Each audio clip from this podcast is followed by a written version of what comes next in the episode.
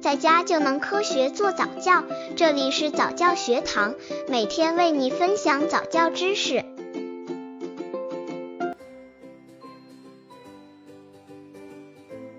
宝宝过早学走路好不好？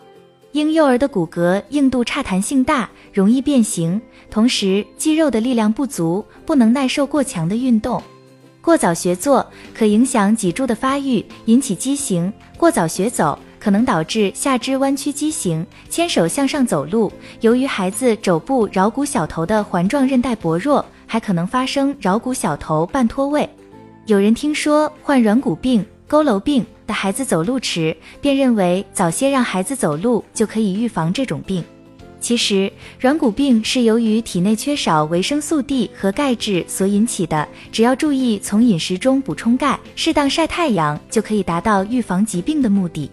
刚接触早教的父母可能缺乏这方面知识，可以到公众号早教学堂获取在家早教课程，让宝宝在家就能科学做早教。如果效果不好，可以服用鱼肝油和钙片。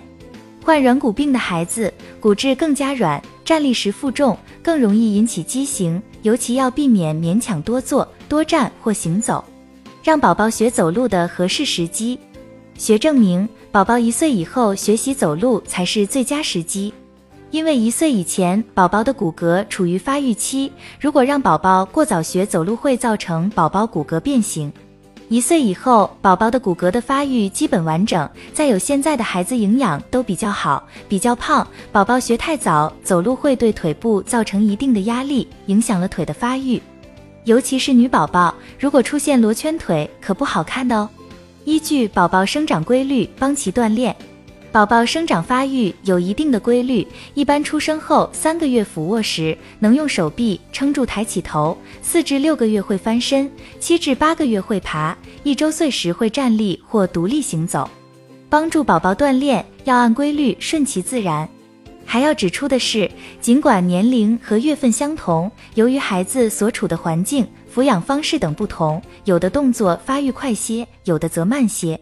冬天出生的婴儿走路迟些，因为他们一周岁左右正值冬季，穿着臃肿的棉袄、棉裤，活动不方便。对于智力、骨骼和肌肉发育正常的婴儿，只要经常户外活动，到一定年龄自然会坐会走，父母不必过于担心。